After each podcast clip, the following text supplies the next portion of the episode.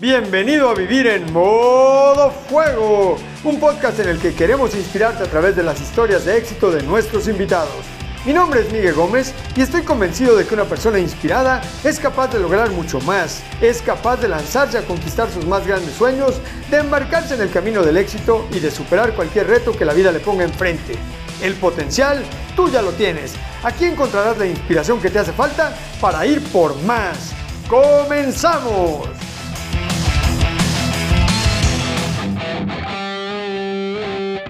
Bienvenidos a un nuevo episodio de Vivir en modo fuego. Y hoy tenemos invitado de lujo, tenemos a Luis Mi Negocios, que es un crack de las redes sociales con más de 7.5 millones de seguidores en redes sociales, es un experto en inversiones, es un crack de las finanzas personales y hoy estoy muy contento de recibirte aquí en Vivir en modo fuego, mi querido Luis, bienvenido. Gracias, gracias Miguel por, por la invitación y por lo del invitado de lujo.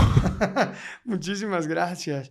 Fíjate, te cuento, el propósito del podcast que se llama Vivir en modo fuego es inspirar a través de historias de gente exitosísima así como tú, que tiene mucho por aportar para que toda la audiencia se sienta muy inspirada. Bien, pues a darle. A, pues darle. Oye, ¿quién es Luis Mi Negocios? Luis Mi Negocios, bueno, yo nací en la ciudad de Querétaro, tengo 32 años, llevo dos años haciendo contenido bajo el nombre de Luis Mi Negocios, trabajé varios años en casas de bolsa, cuatro precisamente, luego pues como asesor independiente de inversiones, puse ahí algunos negocios, unos me pegaron, otros no, en los que todavía me pegan y todavía funcionan son eh, estoy en el negocio de las casas de cambio, donde compramos y vendemos divisas. Me ha abierto la puerta a inversiones inmobiliarias. Y surgió el proyecto de Luis Mi Negocio hace dos años para dar a conocer temas que yo conozco basados en mi experiencia, porque creo que eso es algo muy diferente que hay en redes sociales, que muchas personas, pues sí, pueden hablar de videos de finanzas, de personales, inversiones y demás, pero no hablan con base en la experiencia, sino en, en un video que vieron o cualquier cosa. O un libro que se leyeron. O un libro que se leyeron, exacto. Entonces, entonces aquí, pues mi misión es esa, ¿no? A raíz de la experiencia que tengo, dar lo que conozco a través de un formato divertido. Si bien yo sé mis limitaciones, digo, tengo 32 años, es, podrás a lo mejor decir, pues ya es una edad avanzada si comparamos la edad promedio de los que usan TikTok, pero eh, a nivel negocio empresarial, pues estamos empezando en este camino, ¿no? Se cree que de los 40 a los 50 años es cuando la persona hace su riqueza a su máxima expresión dentro de su vida, entonces pues ahí vamos compartiéndole este camino a los seguidores. ¿Naciste aquí en Querétaro? Nací en Ciudad de México y... En Ciudad de México antes de que tuviera el año de edad, mis papás decidieron radicar en Querétaro, entonces pues, me vine para acá. O sea, ah, nunca, he vivido en Ciudad. O sea, eres queretano 100%, sí, sí, sí. Sí hay una diferencia muy importante a lo que era Querétaro hace 25 años a lo que es ahora. No, toda, toda, una ciudad muy grande. Yo tengo 13 años aquí, me ha tocado ver, en 13 años la diferencia ha sido brutal. Imagínate, tú que tienes prácticamente toda tu vida viviendo aquí, pues lo que no debes haber experimentado en el crecimiento de la, de la ciudad. Cuéntame un poquito, ¿cómo era tu vida de chiquito? Mi vida de chiquito, eh, creo que fue una infancia muy alegre, muy feliz, salvo, por ejemplo, en la escuela, que sufría yo de mucho bullying, prácticamente desde segundo de primaria hasta finales de la secundaria. ¿Por qué? Eh, yo era una persona que me gustaba mucho resaltar, ¿no? Siempre en las ceremonias de premiación, siempre ganaba todo siempre era como de, no, pues el honor al mérito es para Luis Miguel Altamirano y todos, eh, no sé, ¿sabes? Entonces, muchas veces, pues eso puede llegar a caer un poco mal de la gente, ¿no? Porque pues no hay un sentido como de humildad o algo así. Entonces, el éxito de otras personas a la mucha gente le hace mucho ruido, le enferma. Entonces, yo era un chico que, pues, ahorita mide un 85, pero antes de, de chavito era de los más delgaditos, de los más flaquitos, de los más chaparritos. Entonces, Em, pues creo que fui víctima de, de, muchos chavos que ya después entiendes que aquellos que te bulleaban sufrían esa violencia en sus hogares. Que sus papás los golpeaban, sus papás los regañaban de una manera muy fea. Y sí, ¿eh? O sea, me encuentro ya cada historia de que, ay, no manches, que se divorciaron los papás del que te hacía bullying. Ay, no puede ser. O sea, ¿sabes? O sea, como que ya después, ya como eres adulto, dices, entiendo un poco. Sí, normalmente los buleadores fueron buleados o fueron. Sí, sufren de alguna manera. Pero eran vivencias horribles. Yo iba a la escuela de verdad con miedo. Y yo iba. Y ¿Te pegaban? Sí, horrible. Entre, a veces entre dos o tres. Yo salía de la escuela llorando, abrazaba a mi mamá y era una impotencia enorme porque esa generación de hacer algo contra el bullying no lo asimilan, no tiene la relevancia que tiene hoy en día, ¿no? eran otros tiempos. Eran otros tiempos, era como de, pues es normal. ¿Y tu mamá qué te decía cuando salías llorando a la escuela? Pues nada. O sea, como de, pues, ni modo, ¿no? ¿Y tu papá? O luego me decían así como, no, pues defiéndete, pero a ver, ¿cómo te vas a defender con un cuate que pues, te lleva dos cabezas, es mucho más grande que tú, tiene mucha más fuerza? Los profesores pues siempre se ponían la venda en los ojos. Entonces, pues en ese... ¿En qué colegio ibas? Se llamaba Colegio Álamos. Ok. Y sí, o sea, sí fue algo muy duro para mí. O sea, sí hay heridas que, que cargo, eh, que han ido sanando con el tiempo, pero sí, sí es algo terrible, ¿no? O sea, como los primeros años de la infancia de una persona se pueden ver arruinados por algo así. Entiendo que hay situaciones todavía más graves, hay personas que pues, han sufrido violaciones eh, y cosas mucho más fuertes que lo mío, pero yo desde mi trinchera sí lo sentí bastante pesado. ¿Qué es lo más feo que te pasó en la escuela? ¿Algún Eh, evento que recuerdes? No, pues muchísimas. O sea, desde que te ponen pica pica y eres el asmerreír del salón.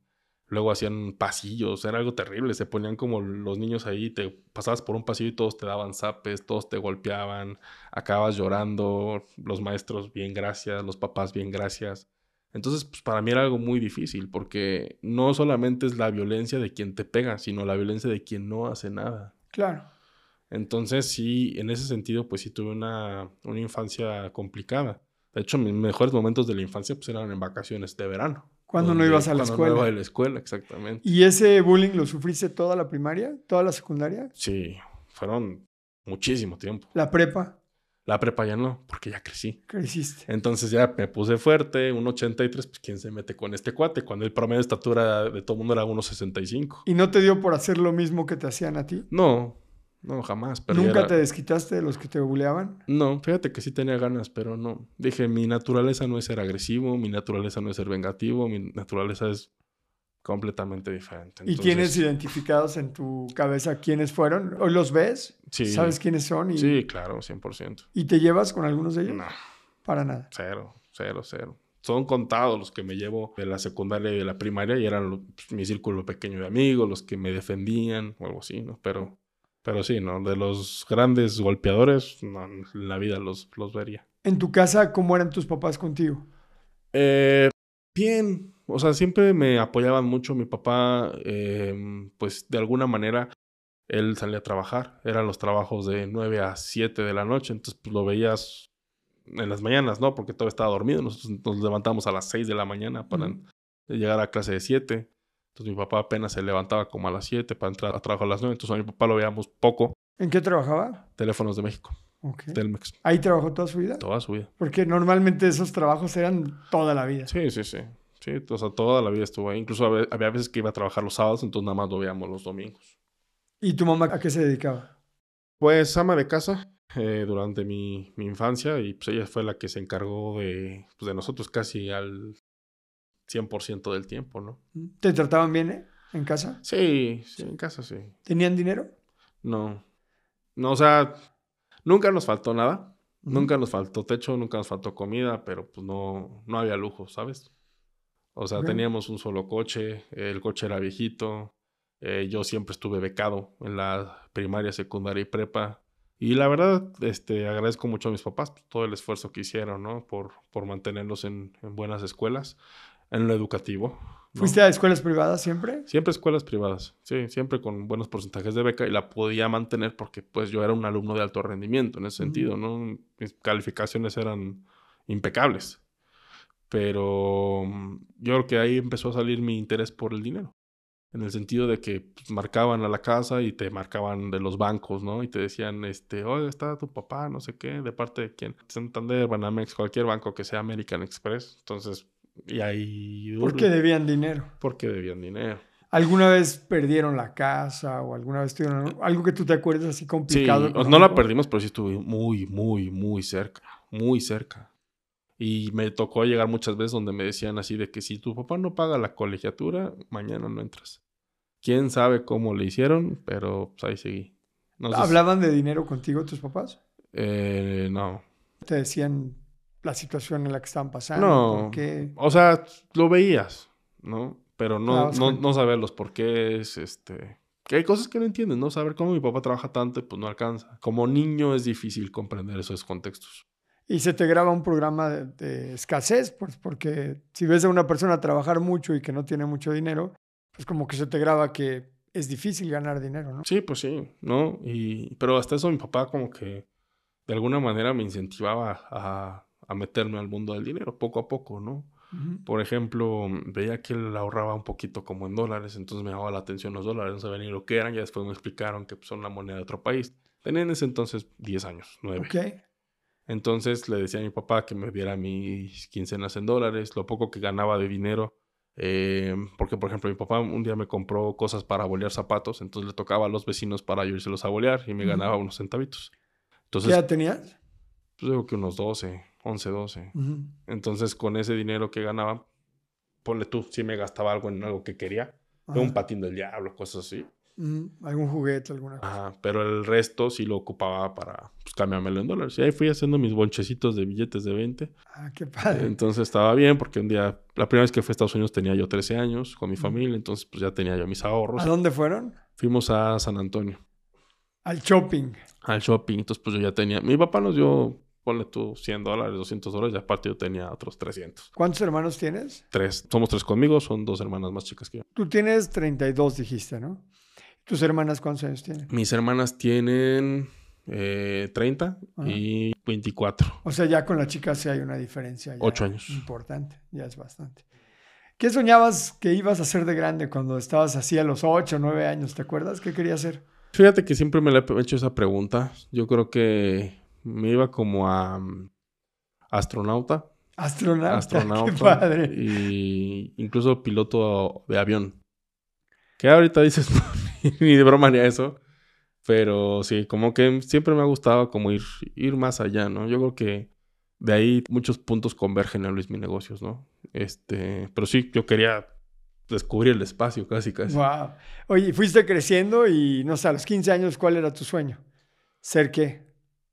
Mm, fíjate que no tenía así como de tantos sueños, ¿sabes? O sea, yo creo que a los 15 años pues simplemente buscaba pasarla bien con mis amigos. No era así como de yo siempre quiero ser esto. No sabía. Cuando llegó el momento de estudiar la carrera, ¿qué opciones tenías? No sabía qué estudiar, pero sí sabía qué no estudiar. Okay. No me gustaba ver, por ejemplo, la sangre, entonces dije, médico, no, no hay, no hay manera. Teníamos clases en la prepa como de derecho, como para hacerte una idea de lo que es. Y dije, no, qué horror estudiar las leyes así al pie de la letra. Dije, abogado. Todo de memoria. Para nada y todo de memoria, no. Entonces, eh, yo quería estudiar economía. Economía era lo que yo quería. A final de cuentas dije, pues es lo que más me gusta. Me gusta el tema de distribución de la riqueza, las cuentas nacionales, todo eso. Me llamaba mucho la atención. Dije, quiero estudiar esto. Pero, eh, pues ahí creo que tuvimos una crisis económica familiar bastante dura. En la prepa, creo que la más fuerte, donde mi única opción era una, o te metes en una escuela privada con un crédito 100% a ti, porque tus papás no tenían un solo peso para pagar la licenciatura. Ok. O dos, a la autónoma, que es la Universidad del Estado que es donde yo salí. Sin embargo, la carrera de economía todavía empezaba, la carrera de negocios y comercio llevaba un poco más de tiempo, entonces por eso me incliné más a negocios y comercio. Además de que hice una investigación, por ejemplo, de planes de estudio de, varias universidades. Entre ellos, por ejemplo, el de Administración Financiera del TEC de Monterrey, donde dije, pues me hubiera gustado estudiar Administración Financiera en el TEC de Monterrey. Sin embargo, pues mis posibilidades económicas no las tenía. No había cómo. No, no había cómo. Y no pensaba salir de la carrera debiéndole a pesos de hoy un millón y medio. ¿Sabes? Sí. No. ¿Qué fue lo que me pasó a mí? Sí, horrible. Yo porque... salí bien endeudado. No, porque además tus becas eran una tontería en ese momento. Me dijeron, ah, sí, te damos el 40% de beca. Yo, ah, muy bien. Ah, pero de ese 40, 20% es a fondo perdido y 20% es por un servicio becario. Total que al final la beca era una tomada de pelo. Entonces dije, no, no hay manera de que yo estudie aquí en esta universidad me fui a la Autónoma de Querétaro y ahí dije, pues mira, la única diferencia son ocho materias, que es un semestre. Vamos a darle esta a negocio y comercio internacional. Eres licenciado en negocios y comercio internacional. Exacto. ¿Qué materias eran las que más te gustaban en tu carrera? Las de finanzas. Son las que más me devoraba, las que más me gustaban. Contabilidad. De hecho, toda mi experiencia profesional es financiera contable. Ok. De hecho, me metí a trabajar a una empresa de logística porque quería tomar experiencia en el ramo de comercio internacional y demás. Y me corrieron a la semana. No mentes. ¿Ese fue tu primer trabajo? De comercio internacional. Entonces dije, no, esto no es por ¿Y ¿Por qué te corrieron? Bueno, me corrieron porque no fue un malentendido con la que era mi jefa. Porque le había dicho, oye, yo nada más puedo entrar hasta las 10 de la mañana porque tengo clases a las 7. Ajá. Entonces de aquí me paso aquí a trabajar. Ah, sí, sí, sin problema. Y luego sale a una semana. ¿Por qué no entraste a las 8? Porque te dije que entraba a las 10. No, necesitamos que entres a las 8. Adiós. Ah, era un tema de horario. O sea, seguías estudiando cuando estabas en ese trabajo. Sí, sí. Pero trabajé en despachos contables. Pues prácticamente fue mi primera chamba ya al- desde el primer semestre. A Ok. finales del primer semestre encontré mi chamba. Trabajé en Ujú. despachos contables. ¿Un despacho contable local, así chiquito, o el de Ujú. los grandes? No, local. Local, Ujú. chiquito, donde veíamos pymes y personas físicas. Eh, luego me pasé igual en el área contable en una empresa que era una distribuidora químico-farmacéutica. Eh, trabajé también en el área contable para una empresa de tractocamiones, eh, que es americana con presencia aquí. Y ya después salté a Kellogg's, Kellogg's de México. ¿En Kellogg's ya habías terminado la carrera? Ya, fue mi primer trabajo recién egresado y entré como ejecutivo financiero en el área de cuentas por cobrar. Y entrar a Kellogg's no es, no es fácil. Tienen un proceso de selección Sí, no, no, robusto. yo sentí que me gané la lotería. O sea, Sí, cuando entré a trabajar a. Kellogg's fue como de, wow, y además veía el sueldo, 14 mil mensuales, dije, no manches. ¡Soy rico! Pues imagínate de cómo venía de ganar Claro. 3 mil pesos al mes de, de practicante, dije, claro. wow. A ganar casi cinco veces. Fue una friega, me explotaron cañón. O sea, hubo veces que en Kellogg's me dormí en la empresa, te lo juro. O sea, nos tocó un cierre de mes. Entré a trabajar el domingo a las 8 de la mañana. Salí el lunes a las 5 de la mañana. Me fui a bañar. Regresé a mi casa. Estuvimos todo el lunes y el martes así. O sea, fueron como, creo que un poquito más de casi 48 horas así. Horrible. No, no, no, no. Inhumano. Y así era cada cierre de mes. Así son los cierres en la mayoría de las empresas. Es un par Sí. de días de locura Sí, para el área contable. No, Y era, financiera. era muchísima presión, este, que afortunadamente de ahí saqué pues, de mis mejores amigos hoy en día, que fue la herencia que más me llevé. Y aprendiste muchas cosas ahí. Tú No, y me fue de lujo, me fue de lujo. Ahí, este, o sea, sí aprendí mucho y económicamente me fue muy bien, porque también me corrieron de ahí. también. ¿Y de ahí por qué te corrieron? Hubo un anuncio que se llamaba en el 2014 Project K, que fue un proyecto de recorte global del 10% de todo Kellogg's. Entonces, pues ahí generalmente utilizan a las personas que recién entran, que todavía no han pasado esa curva de aprendizaje que ellos le llaman, y pues les sale más barato sacarlo. Claro. Pero de liquidación, o sea, yo trabajé en Kellogg's casi un año. Mm. Me dieron lo equivalente a un año de sueldo. Ah, pues te fue muy bien. Pues sí. Te fue súper bien. Eh, Con eso me fui a Europa, me pagué el viaje. Yo solo me fui a Europa. ¿A pasear a dónde fuiste? Fui a España, fui a Francia, Italia, Suiza y creo que ya. ¿Te fuiste de, Inglaterra. de mochilazo? Mochilazo yo solo. Mi novia, ¿Cuánto tiempo te fuiste?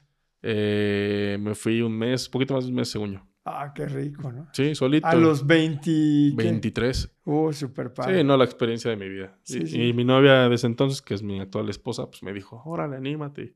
Sí tenía un poco de miedo porque pues, solito, pero no, hombre, la mejor experiencia de la vida. Te la Y la rico. recomiendo ampliamente, ¿eh? Para los chavos que tienen esa posibilidad que se vayan solos, porque te obligas a hablar con gente que no es de tu país, que piensan diferente a ti, Te saca de la zona de confort totalmente. 100%. Entonces eso está, eso está padrísimo, eso está padrísimo y afortunadamente se dieron las cosas. Luego, ahí en Kellogg's me gané una camioneta también, en una rifa de, que hicieron de empleados.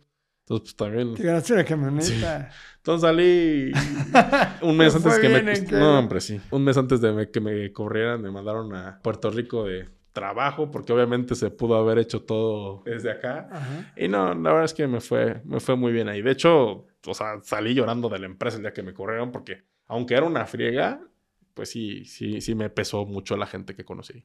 Es que es una gran empresa. En Querétaro, Sí, yo creo no. que es la empresa. No, ahí sí, por ejemplo, tú que hablas, de, tú que hablas de, lo- de los sueños, ahí yo soñaba ser director, ¿eh? Ujú. O sea, yo dije, yo voy para CEO de la empresa. Siempre es algo que yo traigo en mi ADN. Trascender en sea lo que haga.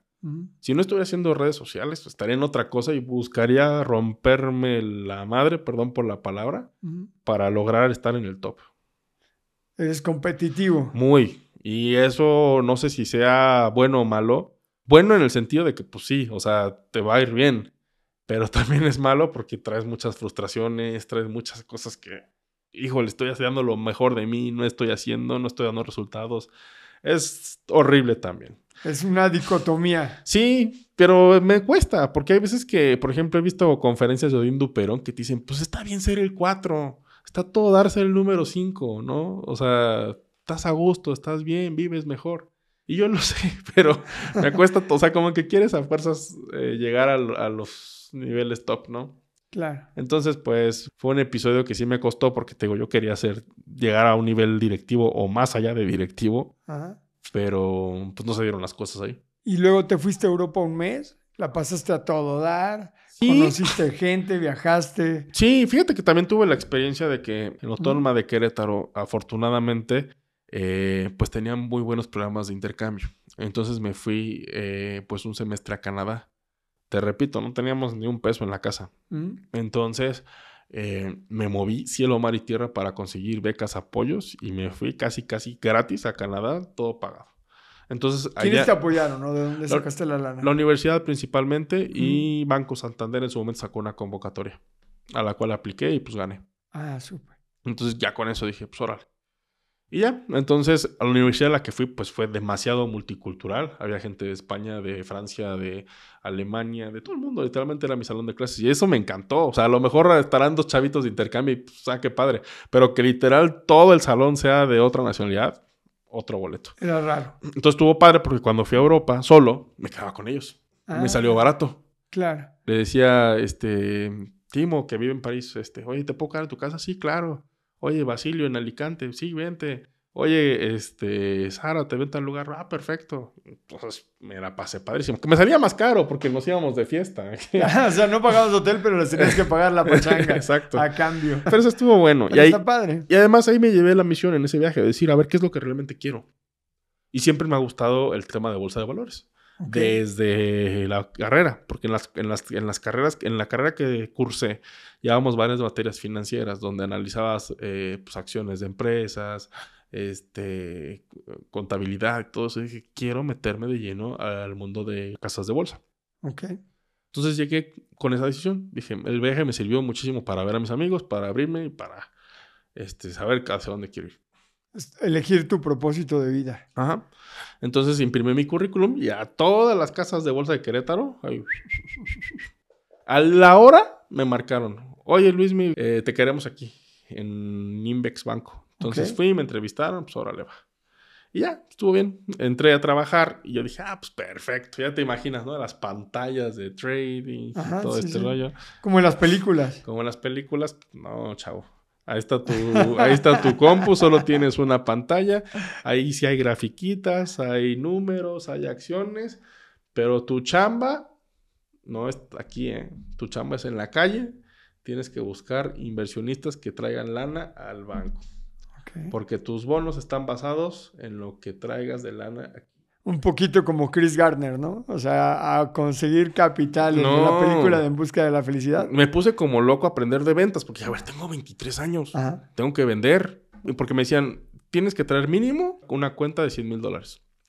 ¿Quién en México tiene 100 mil dólares disponibles para invertir? Pues poca gente. Muy poca. Que además le abran la puerta a un niño de 23 años, ¿verdad? Porque en ese momento eras un ¿Quién? muchachito. ¿Tú con quién te gustaría invertir? ¿Con alguien recién egresado de 23 años? ¿O el banquero que ya tiene 20 años de experiencia? No, pues con el experimentado, claro. Entonces, pues me, me la Qué vi- miedo darle Me las dinero a vi un negras. 23. Entonces me metí con amigos que estaban más en el tema de ventas. A ver, enséñame. Incluso hubo un amigo que me dijo, estoy en Royal Prestige y si quieres meter, le dije, no, no me interesa vender ollas ni mucho menos, pero que- dame tus cursos, ¿no? Sí, pues tengo una capacitación. Entonces me llevó ahí a como a capacitaciones y todo. Este, leí de todo, leí Tom Hopkins, leí Zig Ziglar, eh, Alex Day, todo lo de ventas que pudiera yo chupar, pues, órale. Y, y sí me ayudó, honestamente. Las técnicas de venta, los cierres y cómo poder ir avanzando. Ujú. Este, pero a la par, pues, certifícate, porque necesitas una certificación como asesor de estrategias de inversión. Ok. Que esta, por ejemplo, ya te la da de cajón un TEC de Monterrey o te la puede dar de cajón una EBC. Pero, la Pero tú no, la tenías. Me dijeron, aquí están tus carpetas, ponte a estudiar, ya te pagamos tu examen, es en tres meses, prepárate. Yo así de, putz, porque tienes que estudiar, luego tienes que ponerte a vender. Trabajar. No, fue una friega. Y ya, entonces... ¿Cuánto eh, tiempo dormías en ese entonces? Sí, descansaba. ¿Sí? Kellogg sí fue la friega total. Aquí no tanta friega, pero mucha responsabilidad. Ok. Al grado de que, pues ya, dura- duré, si mal no recuerdo, casi dos años ahí en Invex. ¿Seguías viviendo con tus papás? Sí, sí, ventaja.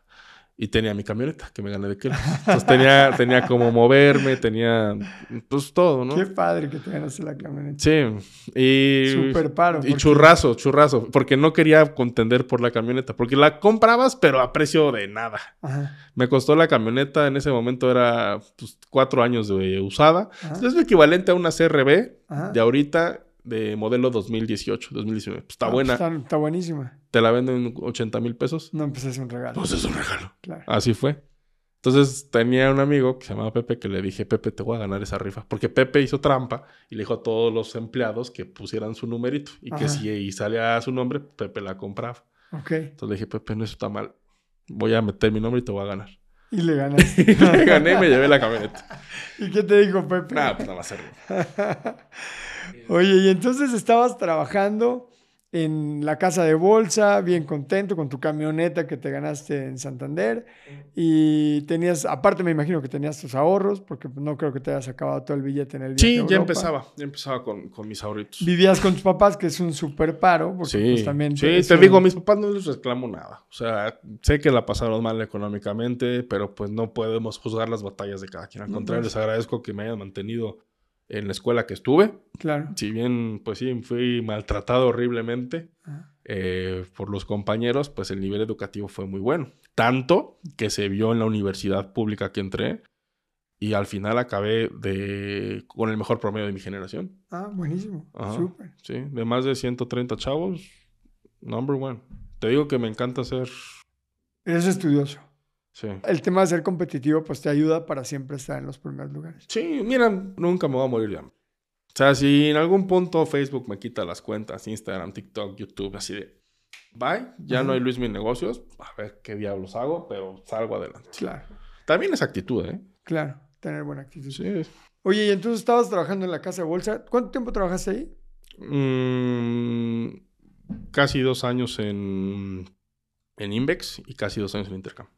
O sea, dos en una y luego dos en otra. Mm. Cuatro años en casas de bolsa. Mm. La peor experiencia que tuviste en, en esos trabajos. muchas frustraciones, porque literal eh, Querétaro era una plaza ya muy ganada, entonces me la pasaba viajando, buscando clientes en Puebla, en Chalco, en Ciudad de México, en donde fuera, tenía que corretear al cliente. Entonces, pues era mucho desgaste de tiempo por nada, o sea, fue demasiado frustrante también eh, el tema de las ventas. Claro que, por ejemplo, cuando cerré la primera operación ahí de casi un millón de dólares de una empresa de pueblo, fue como de, wow. O sea, la operación fue de más de un millón de dólares, pero Ajá. no, obviamente yo no me llevé nada de eso. O sea, es ¿No te daban comisiones? una ¿Solo partecita- sueldo? Sueldo y una partecita de comisión. Estás, Ajá. estás topado. Ajá, Pero la primera operación que me llegó fue como de, "Uh, bien, lo lograste. ajá. ¿Cuánto tiempo te llevó cerrar tu primera operación? En Invex me dedicaba mucho al tema de inversiones eh, principalmente hacia Ajá. personas normales, Mm, personas físicas. ajá. Y en Intercam sí manejaba las inversiones de personas físicas, pero el tema era venderle dólares o euros a empresas. Ah, ok. Eran chambas diferentes. Sí, eran chambas diferentes. Mm, Entonces, eh, ya mi proceso de independizarme como tal fue que yo estaba en- ya en Intercam y ahí justamente, pues también le empezaba a decir a mis compañeros y a mis amigos, oye, tu papá tiene una empresa de llantas, dile que si va a comprar de China, pues yo le hago los cambios, yo le vendo los dólares a través del banco donde trabajo. ajá. Ah, pues órale, va. Cuernos. Entonces, pero ellos sí me hablaban. Pero, oye, ¿qué crees, Luis? Me voy a Las Vegas. ¿Tendrás cuatro mil dólares que me vendas? Ajá. ¿Traerás tres mil dólares que me vendas? Y le dije, pues sí, pasa a la ventanilla del banco. Entonces ahí un amigo me dijo, ¿sabes qué? No, yo tengo un convenio con un centro cambiario, te da el dólar más barato y te paga a ti comisión. Ah, Entonces dije, pues órale, va. Y así me empecé a hacer de cartera y cartera, al grado de que yo ya ganaba cuatro veces más por lo que vendía yo afuera ajá. que dentro del mismo banco. Vendiendo dólares para ti. Y tu chamba en el banco también era vender Y a la dólares, pero a las empresas. de las empresas. Y a la Y fecha, aquí era a particulares. y a la fecha tengo ese negocio. Ok. ¿Cuántas casas de cambio tienes? Eh, estoy en sociedad. Tengo una sociedad estratégica con dos casas de cambio principalmente, Mm, aquí en Querétaro. Y con ellas hacemos la, el, eh, me surtimos. Lo que pasó fue que eh, al momento de ya querer como constituirnos en el tema de los centros cambiarios, eh, yo decidí poner otro negocio, que fue una mesa de regalos para bodas, que se llama mupi.com.mx. Ok. Entonces en ese momento fue cuando dije, a ver, el tema de los centros cambiarios, yo no quiero la operación, me mantengo como Socio. como socio comercial, si lo quieres llamar así. Y incluso pues hacemos operaciones de compra y venta con, con mis socios comerciales. De, ¿sabes qué? Oye, este, tengo este dinero, te llegaron dólares, me llegaron euros, los compras, los quieres y así, nos las vamos Ujú. llevando. Siempre, eh, Miguel, he querido algo más. Siempre. Soy una persona muy poco conformista. Entonces dije, sí es un buen negocio comprar y vender dólares, euros, casas de cambio, pues hay en todo el país. Pero dije, quiero algo más que eh, vender papelitos, ¿no? Entonces dije, estaba esta moda de las startups, y así dije, pues voy a intentar hacer la mía. Y hice una página de mesa de regalos para bodas, Ok. que se llamaba mupi.com.mx. Mupi. Ah, Quickwill en un principio, después le cambié el nombre a Mupi. ¿Y sigue en Mupi? ¿Existe todavía? No, ya lo, ya lo tiré. ¿Cómo fue lo de Mupi? A ver, cuéntanos. Eh, pues contraté desarrolladores web Ajá. para hacerme una plataforma donde la gente podría comprar sus regalos para mesa de, de bodas basado en dropshipping y que también los, los festejados de la boda pudieran tener dinero a través de ellos. ¿Qué es eso de dropshipping? Ah, Para los que no saben qué es. por ejemplo, tú tienes tu tienda de microondas, Migue Ajá. Microondas. Entonces yo te digo, pues sabes qué, ponte a vender en mi sitio web. Tú me das un precio, yo le gano un sobreprecio y yo nada más te digo, mándaselos a los novios en Chihuahua. ¿Ah? Pero tú nunca tienes el inventario en tu posesión. O sea, No. el inventario, el dropshipping, es que el- tú comercializas los productos de un tercero Exacto. y el inventario nunca es tuyo. Exacto. ¿Y le pagan directamente al tercero o te pagan a ti? Eh, no, ya a ti directo. Y tú le pagas al tercero. Ah, Ok. Y te quedas ya con tu comisión. exacto. Pero ahí, y sí me funcionó. Por ejemplo, yo me casé en- con mi plataforma y nos... Ahí pusiste tu- la, la Sí, lista de regalos de boda. Pues sí, nos fue bien. O sea, Claro. en- juntamos de regalos como ciento... 160, 170 mil pesos. Órale. De puro regalo. de ¿Hace cuánto se casaron? 2017. Ok. Y por ejemplo, la boda que más nos fue fue la de mi prima en 2018, Mm. que fueron casi 300. Wow. Estuvo muy bien. Entonces dije, pues está buenísimo, ¿no? Pero ahí surgieron varios problemas. Primero, pues fue un mal manejo mío, porque me casé y no vi los gastos de la boda, porque te digo, mi familia de dinero cero, Ajá. o sea, muy poquito.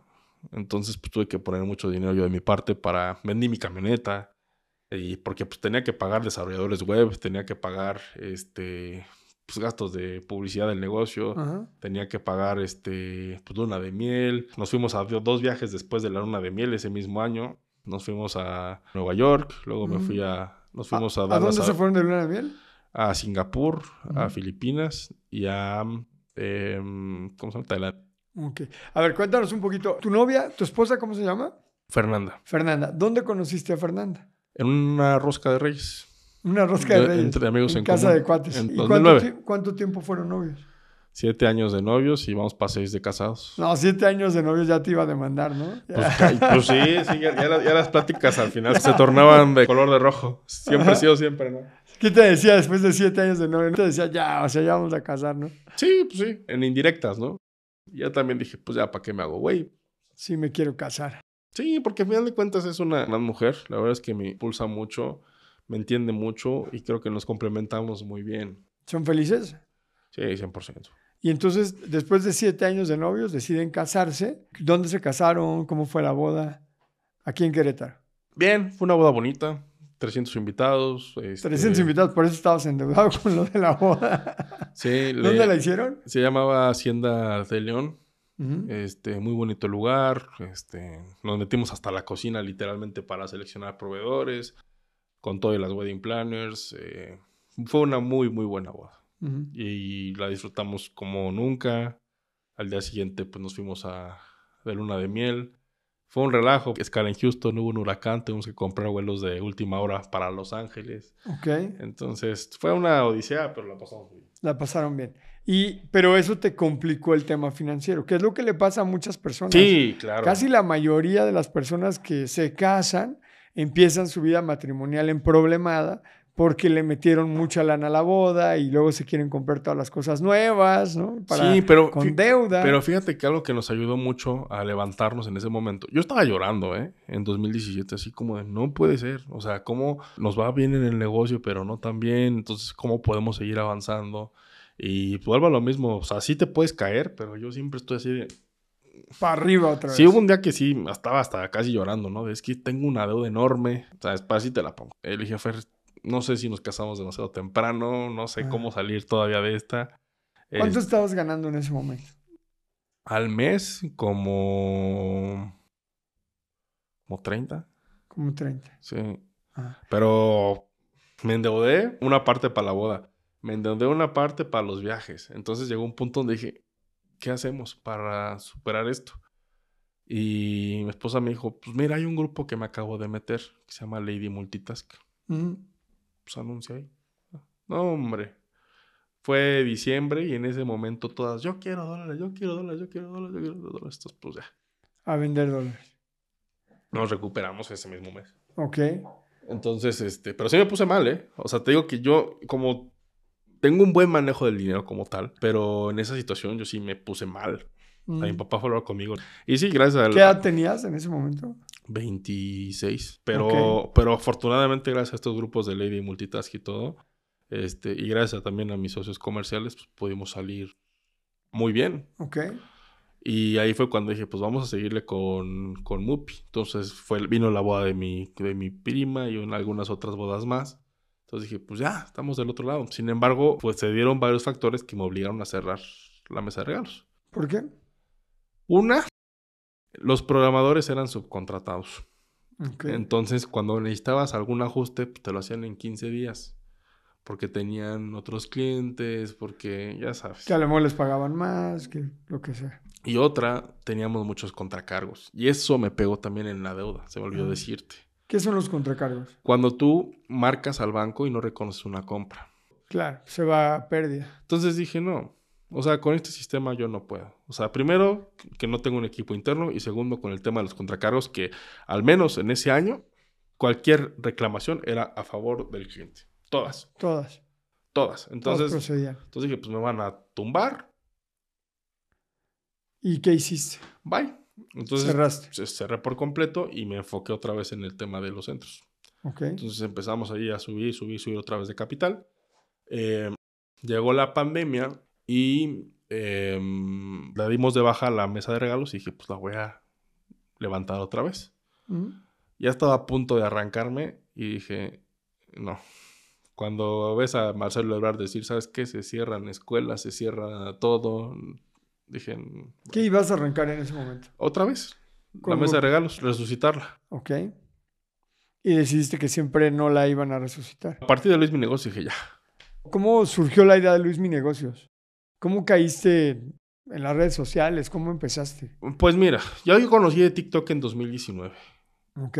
Ya conocí de TikTok en 2019, eh, en diciembre, ya tarde, por unas primas que se, pusieron a bailar en Navidad cositas de TikTok y yo así pues bueno, es algo completamente nuevo para mí. En marzo tuvimos muchísimo trabajo nosotros, muchísimo. Primero por el dólar que se fue hasta los 26 pesos. Entonces tuvimos el nivel de venta más grande de la historia. Porque todo el mundo sacaba dólar, pesos hasta de las piedras para cambiarse los dólares. Entonces parecía Uber, ¿no? Eh, repartiendo pedidos de los clientes y demás. Este. Y aparte de todo, eh, pues también hay a, los clientes que tenía, que yo me jalé del banco. Eh, pues luego, oye, que cómprame Dollar Track para tener dólares en la casa de bolsa y todo, pues órale, ahí me metí a sus portales y, y ya, entonces nos fue realmente muy bien en ese mes, pero a partir de abril ya empezó a caer todo, porque ya la gente no viajaba, ya la gente ya cayó todo por completo. Entonces, eh, llegamos a un punto donde donde pues ya dije, pues vamos a empezar redes sociales. Empecé a hacer videos de comedia, de cualquier cosa, hasta julio del 2020 que o vi... Sea, hacías chistes, Sí, cualquier tontería. Ok. Hasta julio de 2020 que vi varios creadores de contenido en inglés que hacían buen contenido de negocio y finanzas. Mm. Y, y dije, pues vamos a hacer algo parecido en español. Mm. Y pues ya, el resto es historia. Empezaste a crear contenido. Entonces empezaste en TikTok y luego le seguiste en cuál? En todas. Mm. En ese momento empecé en todas. O sea, YouTube, abrir YouTube, abrir Instagram, sobre todo para guardar el nombre de Luis Mi Negocios, pero no subía contenido en todas. ¿Cómo Y- se te ocurrió el nombre? Pues me llamo Luismi y dije, pues vamos a ponerle un poco catchy, ¿no? Que la Ajá. gente lo pueda recordar. Ok. Que Luismi Altamirano, Luis Miguel Altamirano, no está tan popular. Entonces dije, pues Luismi Negocios. Ok. Porque vamos a hablar de negocio en general, inversiones, negocios, finanzas, etc. Y ya, empezamos a subir contenido. Eh, 2021 para mí fue un año brutal de crecimiento en redes sociales. Ahí, este, pues TikTok lo llevé a 2.7 millones. Ujú. Este, Instagram a casi a 700 mil.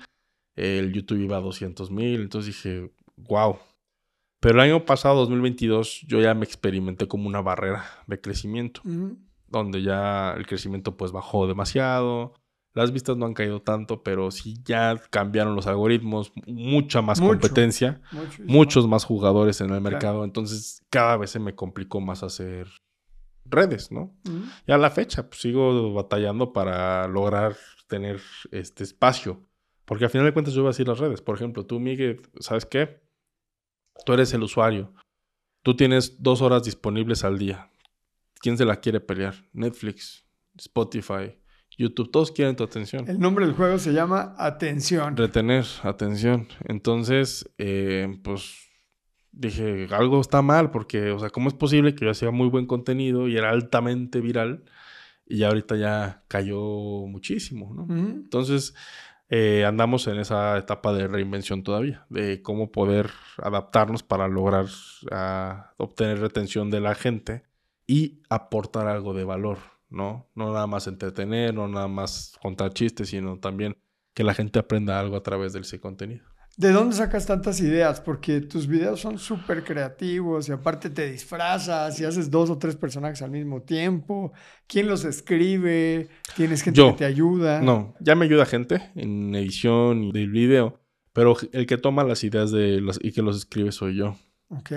Eh, me inspiro en, otros creadores de contenido en un porcentaje muy bajo, un 10%. Ujú. Pero el 90% de mi contenido, pues es de lo que se me ocurre, de lo que he leído, de lo que he visto, de lo que expliqué, de, lo- de todo. Entonces sí, sí busco eh, y es una lucha constante de ser original. Claro. No, yo he visto como muchísimos otros creadores de contenido no, no se inspiran. Se Copian, se copian sí, tu sí, contenido sí. así, pero no le cambian ni una coma. He visto No, un grosero. montón de chicos y chicas españoles, por ejemplo, y un par de mexicanos que te copian, pero así no le cambian, son los desvergonzados, no le cambian ni una coma. Sí, no.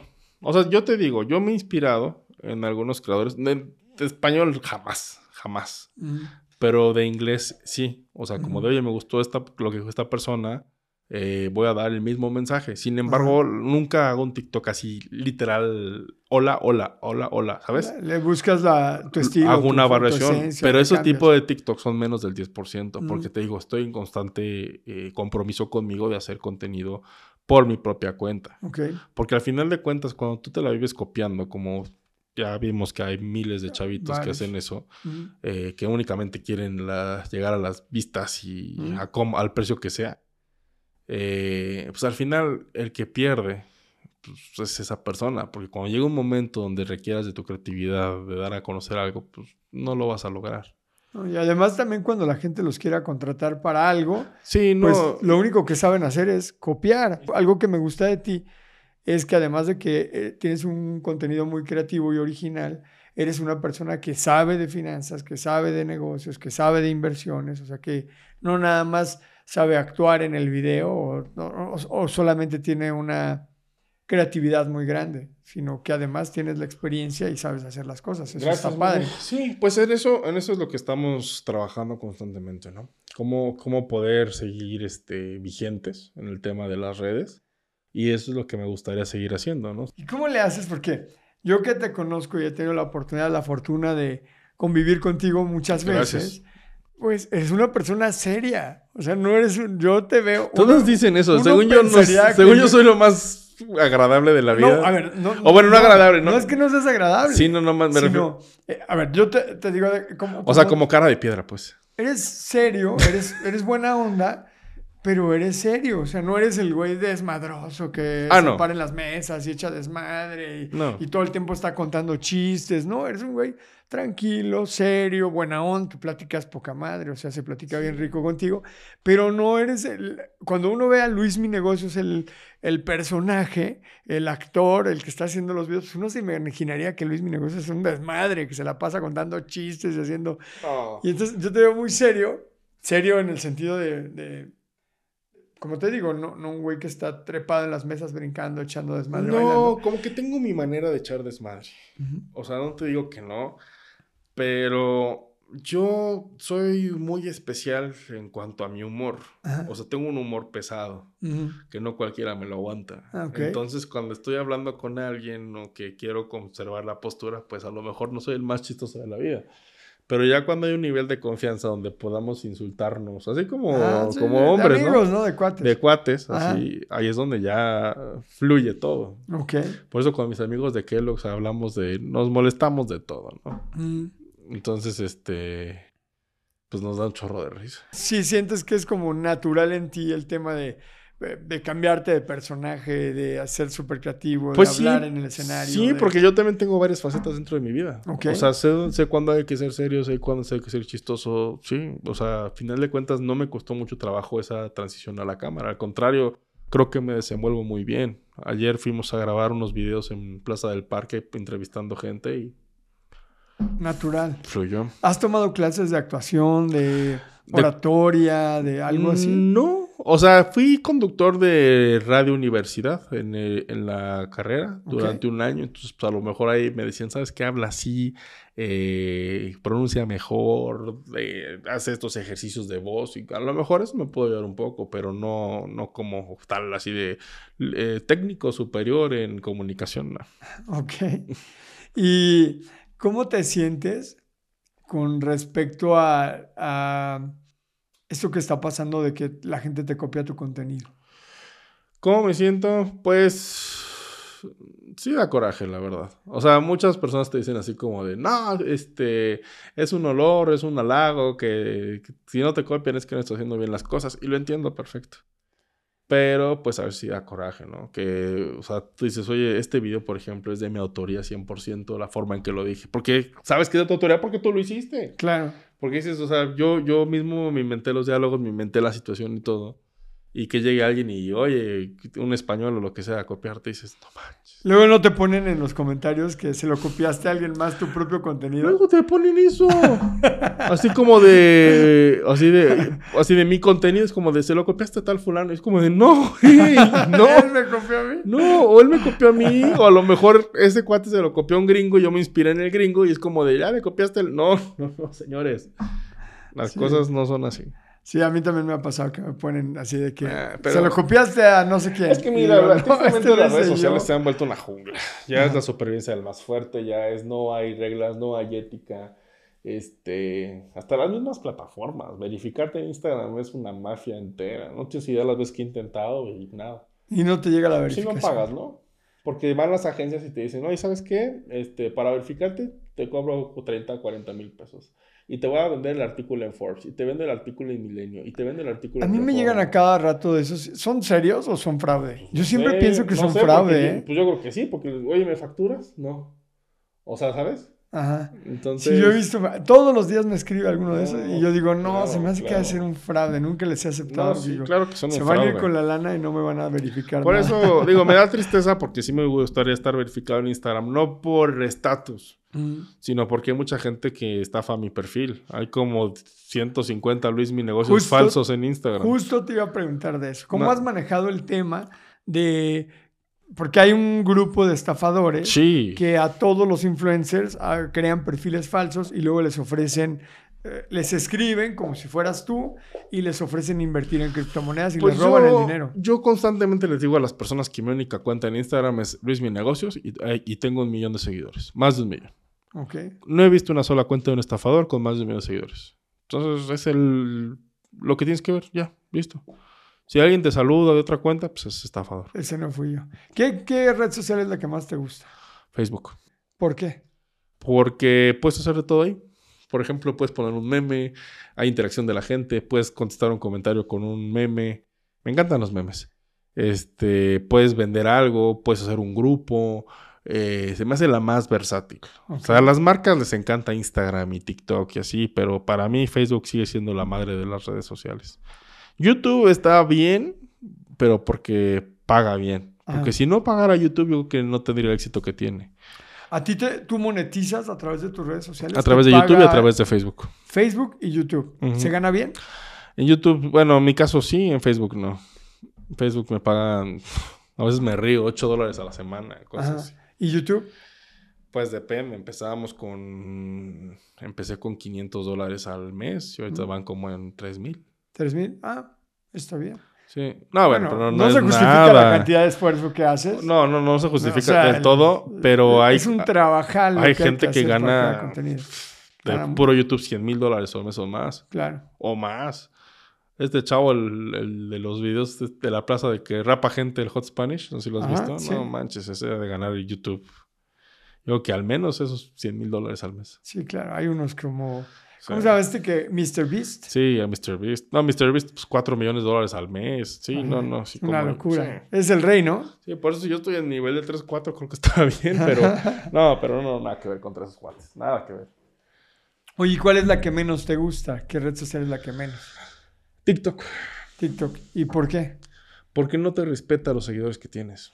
¿Qué significa eso? Por ejemplo, yo todo el, todo la, la segunda mitad del año pasado, 2022, tuve 3.2 millones de seguidores. Ajá. Batallé muchísimo con mis vistas. O sea, no se veían mis videos. Ahorita O ya- sea, a pesar de que tienes 3.2 millones de no, seguidores... tenía vistas por medio de 10 mil. Ah. O sea, te dan un 8,000. alcance bien chiquitito. Pues que no hace sentido. Ajá. ¿Dónde es donde tienes el mejor alcance? Instagram. Instagram. Ujú. Oye, y cuéntame, ¿cómo fue? Porque yo sé que monetizas, a lo mejor no monetizas con las redes sociales, pero sé que tienes patrocinadores que a cada rato llegan y te ofrecen eh, que les hagas algún tipo de publicidad, algún reel, algunas historias con esa creatividad que tú tienes y ahí es donde realmente te va mejor, ¿no? ¿Cuál, cuál fue la primera que llegó a pagarte? Unos abogados ¿Qué- ah, ¿De qué tipo? querían promover el uso de la SAPI, la Sociedad Anónima Promotora de Inversión. ¿Y qué dijiste ahí cuando dijeron, oye, pues te pagamos? Pues fue una campaña buena porque este, estuvo hasta también Luisito Comunica. Ok, pero tú sabías que podías ganar dinero así. Fue Sí, sí sorpresa. sab- no, eh, o sea, sí sabía que se podía ganar dinero así. No sabía todo lo que implicaba, ¿no? De que firmar el contrato, las acciones. O sea, la verdad es que es un mundo mu- diferente el tema de, de la creación de contenido. ¿Cuál fue el segundo? ¿Cuánto tiempo pasó entre la primera, estos abogados que te contrataron? Sí, y algo, siguiente? como cuatro meses. Cuatro meses. ¿Y ahora tienes constantemente patrocinadores? ¿O Mm. gente que te pide que les hagas anuncios? ¿Empresas? Sí, sí y no. O sea, sí, porque cada mes me buscan, sobre todo, por ejemplo, para promocionar criptodivisas, Forex eh, y cosas en las cuales yo no estoy tan de acuerdo. Por el Y alto no las agarras. No las agarro. Por el alto riesgo que tiene la gente de perder su dinero ahí. Entonces digo, no. Entonces hago una validación de que sea un producto que yo usaría o yo uso. Ujú. Y ya después de esa validación, pues ya vemos qué es lo que quiere la marca, cuál es lo que quiere lograr. ¿Cuánto es lo más que te han pagado por hacer un contenido? Pues que me han ofrecido, pero no le he aceptado los de Forex. Llegaron con... y Me dijeron, hazme una campaña. Te pago en un mes 600 mil pesos. Ok. ¿Y qué implica una campaña? ¿Qué Eh, hay que hacer para ganarse 600 mil pesos? Varias acciones. ¿Mm? Entonces, ¿sabes qué? Pues en tanto cantidad de tiempo quiero que me hagas X cantidad de TikToks, X cantidad de Reels, de YouTube, bla, bla, bla, bla, bla, bla, bla. ¿Mm? Y ya. ¿Es mucha chamba? Sí, claro. Sí. Sí, sí, sí. O sea, sí es chamba. O sea, el, el crear contenido, eh, yo creo que mucha gente lo quiere hacer porque pues ve que es fácil, ve que hay dinero, ve que dicen, ah, pues vas a ser influencer. Pues, tú no cantas mal a las rancheras, Miguel. Tienes una buena cantidad de seguidores. Este, que te felicito, claro. Gracias. Pero sí, no, es, no está tan fácil. O sea, es una friega hacer contenido, quebrarte la cabeza en qué vas a hacer, cómo lo vas a hacer, qué tal queda la edición, subir las redes. Sí pesa. sí Para pesa. que se dé idea a la gente de cuánto tiempo lleva crear un contenido, ¿cuánto le pones diario al- a tu creación de contenido? Pues un TikTok en su momento me lleva a hacerlo como una hora, yo creo que igual, una hora. Algo que hora en. Sí. Videos largos en YouTube, pues peor tantito. Y, y de las que sí te han pagado, por ejemplo, esta eran 600 mil pesos, pero no aceptaste. Mm. De las que sí has aceptado, ¿cuál es la que más te ha pagado? Ha habido varias de 300. 300 mil pesos. ¿Por cuántos reels? Pues depende. Ahí habrá quien dice, ¿sabes qué? Promedio? En promedio unos cuatro reels, este, algunos TikToks, este, que si quieren algo de YouTube, etcétera. Pero te digo, antes del dinero, pues está la gente. Claro. Entonces tienes que validar el proyecto, el producto y que realmente sea algo que sea funcional. Porque cuando no, ahí es donde empiezan los problemas, ahí es donde te empieza a quemar. Por ejemplo, les Claro. pasó mucho a estos españoles que eh, me contaba una amiga, precisamente española, que empezaron a anunciar proyectos del metaverso, Mm, NFTs y porquerías así que hicieron que la gente perdiera muchísimo dinero. Entonces ahí ya tenían problemas un poco con la justicia española. ok. Por andar promoviendo cosas que de repente no... Sí, se metió a tema de ley allá y todo. eh, y pues no, o sea, no se trata de, pues, por lo menos a mí no. O sea, yo, yo creo que afortunadamente tenemos una buena vida en lo económico, tanto yo como mi familia, y pues, no nos falta nada, ¿no? Y te digo, yo no soy una persona de lujos. Eh, pues ven mi camioneta, en la que llegué, muy normal, sino que quiero dar otro mensaje, ¿no? De puedes vivir bien con lo que tienes, puedes tener buenas inversiones con lo que tienes y te puedo enseñar con lo que tenga base de la experiencia, que eso es lo que yo quiero hacer con mis mis negocios. Entonces, si alguna marca se acerca conmigo y dice, oye, ¿sabes qué? Eh, quiero promover, por ejemplo, no sé, una tienda en línea, como fue el caso de Amazon, que trabajamos con Amazon hace no mucho. Eh, dije, pues está súper bien, ¿no? Pues Amazon obviamente yo lo uso muchísimo, mucha gente la usa, cero fraude.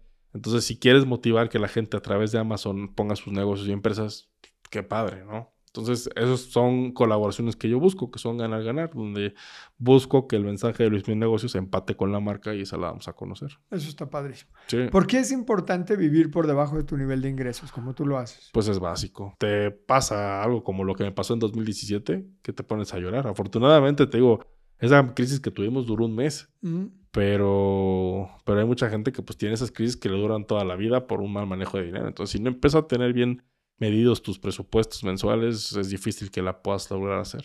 Sé que das cursos también, aparte de crear contenido, sé que das cursos. ¿De qué Sí. son tus cursos? De inversión, básicamente. Pero ¿De qué- sí ¿En qué? en bolsa de valores. ¿Solamente en bolsa de valores? Bolsa de valores e inversiones en general. O sea, es una introducción a las inversiones. Pero sí nos gustaría ampliar el abanico de, de cursos en cuanto al temas de inversiones y demás. ¿Tienes inversiones en bolsa? Yo, pues, claro. Imagínate. Bueno, Ma- no. Imagínate si no. Sí, no. De hecho, pues mis primeras acciones las, las adquirí ahí en, en- desde Invex. ok. Desde el ¿Y en 2014. qué, eh, cuáles son las empresas en las que más te gusta invertir? Aquellas que pues tienen esa ventaja competitiva que a mí me gustan, que tienen una superioridad probada contra la competencia. Ajá. Me gusta que tengan evidentemente números buenos, que a pesar de épocas difíciles pues han salido adelante, que están constantemente comprometidas con la innovación. Es difícil decir así como de en cuál empresas inviertes de manera precisa porque pues se puede tomar como una recomendación, Recomendación de de inversión. inversión. Sin- claro. Y eso es un tema muy difícil. En bolsa de valores no puedes recomendar así a diestra y siniestra, sino Claro. que tienes que valorar a tu cliente, el perfil y a partir de ahí pues ya se puede hacer algo, ¿no? Pero mientras tanto es difícil el tema. En- dinos una empresa en la que tú tienes dinero. No es una recomendación de inversión, ¿eh? simplemente es en, las que, en una en la que Luis tiene inversión. Google. Google. una- ¿Por qué escogiste Google? Porque es una empresa que me encanta. En los números, en cómo organizan su, su misión, ¿no? Organizar la información del mundo. eh, todo. Desde su fundación es una empresa que incluso a mí me gustaría trabajar. ¿Y has ganado dinero invirtiendo en las acciones de Google? Sí. ¿Sí? ¿Ha sido rentable esa inversión para ti? Sí, en su momento tuve pues de rendimiento cerca de un 40%. Ujú. Luego volvieron a caer ahorita, este, por temas de lo que pasó en 2022, que se vinieron abajo los mercados financieros, además de que el dólar está muy barato. Por lo tanto, dije, pues voy a comprar más. O sea, ahorita es momento de invertir en bolsa, por ejemplo. En bolsa en general, sí. Pero invertir en acciones de Google, para mí, sí. O sea, no es recomendación abierta ni nada. O sea, para Luismi, para mi análisis, para mi estudio, para lo que yo hice, sí. Tú haces Yo no sé mucho de bolsa de valores. Es que no, no, es toma, una, no toma mis webinars. no es una especialidad en la que yo estoy. Sí he tomado algunos, pero no soy experto, digamos. Yo Claro, no tengo claro, el nivel claro, de sí. expertise que tú tienes en bolsa. Te quiero preguntar algo. A ver, explícanos primero qué es análisis técnico y luego qué es análisis fundamental. Fundamental como tal es estudiar los fundamentales y la contabilidad de las empresas. Estudiar cuáles son sus planes de crecimiento futuro, cuál es el panorama como tal del, del mundo, etcétera. Es como meterse a investigar la empresa, el entorno económico, Sí, la industria, hacer- más. estudio de, del mercado y de Sí, la empresa. y el técnico pues es básicamente identificar tendencias. tendencias, las gráficas, leer las gráficas. ¿Ya? ¿Cuál de los dos funciona más? Pues para mí yo soy un 90-10 fundamental. O sea, 90 fundamental, 10% técnico. Para mí.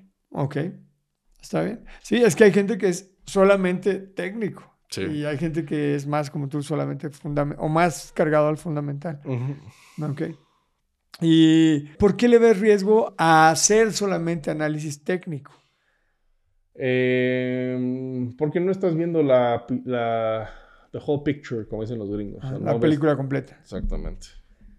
Entonces por eso hay que, hay que ver más como Aumenta la probabilidad de que puedas perder tu dinero. Claro. Aumenta el riesgo. Sí. Algo que procuro en Luis Mi Negocio es eso. Ser lo más, con- concientizar lo más posible a la gente. ¿Qué le dices a las personas que están recién empezando a invertir? Por ejemplo, estoy seguro que te pasa. Gente que te dice, Luis, me enséñame a invertir o ¿en qué invierto? Y, ¿Y qué les dices? Porque yo creo que no es nada más de que te digan la fórmula mágica para hacerte rico. No, es que no hay fórmulas mágicas para hacerte rico, a mi punto de vista. Y yo lo que les digo es que, a ver, o sea, cuando toman los webinars de inversión que yo doy, en el nivel 1 vemos ahí una escala de nivel de riesgo de las distintas inversiones que se pueden hacer. Y claramente les digo, ¿quieres hacer lana rápido y que te vaya bien? Pon tu negocio. Y ojo, conoce las estadísticas. En México 8 de cada 10 empresas fracasan. Es muy riesgoso. Muy poner un riesgoso. negocio. Es muy riesgoso. Probablemente es la inversión más riesgosa que hay. Pues sí, pero si el es lo- 80-90% quiebran. Pero si es lo que buscas, pues ponte a hacer negocios. Mm. Yo la bolsa de valores como tal no la veo para hacerte millonario. La veo para preservar y optimizar tu capital. Ok. Yo así lo veo. O sea, yo no veo lo que te hagas rico invirtiendo en bolsa de valores. Porque yo al menos yo no lo he hecho. Mm. Sea, a mí lo que me ha funcionado, pues que mis negocios se estén jalando. Y ese dinero que tengo en el negocio, cuando no lo puedes invertir en el negocio, lo inviertas para que te genere más, para que lo maximices. Para mí eso es el éxito en el tema de las inversiones. Va a haber muchos momentos donde tengas esos excedentes de tesorería en tu negocio. O bien que del mismo sueldo que tú te pongas de tu negocio, pues qué hacer con él. Pues órale, invertirlo. Y a ver, y si yo detecto una oportunidad de inversión en una empresa que tarde que temprano el mercado se va a dar cuenta y va a subir, pues puedo tener la paciencia suficiente para hacer mi inversión ahí. Ok. Las inversiones son un tema entonces también de paciencia, de conocimiento. Tiempo, conocimiento y paciencia. Paciencia. Eso está muy bien. ¿En qué más inviertes? ¿Bolsa? Bolsa de valores, eh, mi negocio, obviamente. Y también invierto en inmuebles y bienes raíces. ¿En qué tipo de inmuebles? Por ejemplo, tengo, tengo unas plateas en el Estadio Azteca. Ah, Entonces, pues cuando viene la NFL, Bad Bunny o cualquiera de esos, pues las rentas y te dan, te da una buena lana. te dan una buena ¿Es lana. rentable? Sí, pues sí, imagínate. Para el Bad Bunny, cada boleto lo doy en 16 mil pesos. Tengo dos asientos. Ah, dos asientos. Que los vendes, siempre tienes dos asientos para cualquier evento. Y tú no vas y los vendes. Ah, está padrísimo. Ya Ujú. entendí. Sí, entonces para mí fue como un buen negocito que pues, por ahí salió. Y así, Miguel, pues en lo que vaya saliendo, la verdad. ¿Cómo ves a Luis Mi Negocios dentro de 10 años? Una difícil pregunta, sí me la he planteado varias veces. Yo creo que eh, ya con un canal de negocios y bien optimizado, obviamente yo creo que las redes sociales van a tener un giro muy importante en los próximos años. Mm. Eh, quizá en cinco años más veamos nuevos competidores en la industria, ¿no? ¿O tú qué crees, Miguel?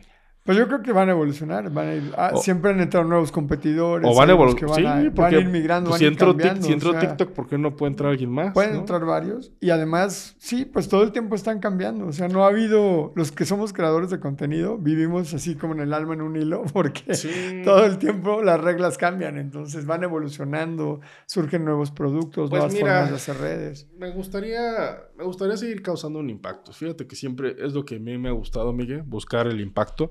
A veces, como decimos, las redes sociales son injustas en el sentido de que pues, le echas muchas ganas y a lo mejor no tienes esos resultados que tú esperas. Pero pues seguir intentando, seguir innovando, seguir creciendo. Y pues el tiempo que me permitan las mismas redes sociales este, dar mi mensaje al mundo, pues lo voy a agradecer y lo voy a aprovechar. Porque a lo mejor te digo, podía llegar a un punto donde ya pases de moda, donde las redes ya no te vea nadie, ¿no? Estoy muy consciente de ese tema. Entonces, cuando pase algo así, pues ya estar preparado con el siguiente paso. O sea, ¿qué sigue así en 10 años? ¿Qué voy a lograr? La verdad es que no soy una persona que te puede decir, voy a tener esto y esto y esto y esto, pero sí te puedo decir que voy a estar súper preparado para cualquier cosa que la vida me presente tomarla. Buenísimo. Pues ya casi estamos llegando al final de la entrevista. Tengo nada más unas preguntas ya para terminar. Lo, primero es la ronda de preguntas rápidas para Luis Mi Negocios. Dale. Venga, deporte favorito. Tenis. Eh, tipo de comida que más te gusta. Eh, carne asada. Tres, momento más triste de tu vida. Cuando murió mi tía Tere, que era mi abuela. País que te gustaría conocer. Yo creo que Argentina. ¿Helado o pastel? Pastel. ¿Criptomonedas o bolsa de valores? Tú respóndeme. no, la pregunta es para ti. Bolsa, obviamente. ¿Elon Musk o Jeff Bezos? Besos. Ah, de regreso. tu mayor miedo. Mi mayor miedo, quedarme solo. Eh, gusto culposo. Las redes sociales. Son una relación amor y odio ahí. y por último, tu sueño por cumplir. Pues el que estoy haciendo ahorita, impactar al mayor número de personas posibles. Un número que te gustaría de gente para impactar. Pues quiero llegar a los 10 millones. 10 millones. 10 millones de seguidores. Sí, ahorita. Y a los 10 ya quién sabe cuál lograremos y así. ¿Cuáles serían los tres consejos que le darías a las personas para tener éxito económico? Primero que sean transparentes con sus finanzas, no solamente con ellos mismos, sino también con sus parejas. Creo que es muy válido que si realmente es esa pareja que tienes que te complementa, que tú le digas, a ver, yo gano tanto, tú ganas tanto, ¿cómo podemos complementarnos? ¿Cómo podemos hacer de los dos uno solo? porque muchas personas esconden las cifras a la pareja. Entonces, creo yo que es muy importante eso, el ser transparentes. Dos, el buscar constantemente crear nuevas fuentes de ingreso a, través de, como te digo, una acción que tú veas que está a buen precio, que te guste, un terreno que se te ofrezcan, eh, que digas es una buena oportunidad, poner un negocio. Creo que siempre es bueno no depender de una sola fuente de ingreso, porque si en algún punto pierdes esa fuente de ingreso que era la única, pues las cosas pueden poner difíciles. Diversificar el riesgo. Y por último, se disfruta el camino, ¿no? Porque muchas veces queremos nosotros ahorrar, invertir para tener un futuro mejor, pero si eso representa que en el presente le estamos pasando mal, pues no te va a servir de mucho, porque al final de cuentas vida solo hay una y pues tienes que disfrutar el proceso de ahorrar, el proceso de hacer y también disfrutar las pequeñas victorias que vayas teniendo. Y sabes qué, de hoy a un año gané 10 mil pesos, ¿no? De ahorros, porque yo nunca me imaginé que pudiera ahorrar y ahorita ya tengo 10 mil pesos. Pues bueno, con esos 10 mil pesos puedo utilizar mil para irme a cenar con mi familia y disfrutar que lo hicimos. Me quedo con esos nueve, pero seguimos. También se vale. Se vale premiarse por los logros que uno va teniendo. Exactamente. Eso está buenísimo. ¿Cuáles serían los tres libros que más le recomiendas a la gente? Mira, Hubo uno que me gustó mucho, no tiene que ver nada con finanzas ni con negocios, pero sí me gustó mucho como para ver la vida de una manera distinta. Es uno que se llama Héroes de cada día, de Robin Sharma. Me encantó ese libro, el mejor libro que he leído en los últimos dos años. Me gustó también mucho uno que tienes ahí, creo que lo tienes ahí, no sé, Crear o Morir, de Andrés Oppenheimer. Uh -huh. Y también tienes ese, por ejemplo, de Vendes o Vendes de Gran Cardón. Se me hace un libro espectacular. Tienes buenos libros aquí, Miguel. Pues le metemos mucho a la lectura. diario leo. Mira, el club de las 5 de la mañana, ese sí no me atrevo a leerlo porque no pienso levantarme esa hora. este... No vaya a ser que te convenzan. No voy, no voy a hacer que me convenzan, exactamente. Oye, y otra pregunta. Si pudieras tomarte un cafecito con alguien que admires mucho, vivo o muerto, ¿con quién sería? Ah, qué gran pregunta. Yo creo que, por ejemplo, Jeff Bezos que me preguntaste, yo creo que puede estar padrísimo. ¿Y qué le preguntarías? Si, solo le puedes hacer una pregunta, ¿qué pregunta elegirías? ¿Cómo lo lograste? ¿Cómo lo lograste? Sí, porque debe haber algo ahí, algo más, un factor extra. No nada más el decir, ah, pues quiero hacer esta empresa y después que hacer algo gigantesco. No, no, no. Nadie llega a esos lugares por suerte. No, O te sabes la historia de que empezó en el garage y que fue creciendo y que agarró este dinero de los papás y todo y así se la fue avanzando. Porque Musk se me hace un tipo fuera de este mundo, o sea, en cuanto a su nivel intelectual. Pero Besos se me hace mucho más terrenal. Como más normal, Sí, como más replicable. más replicable.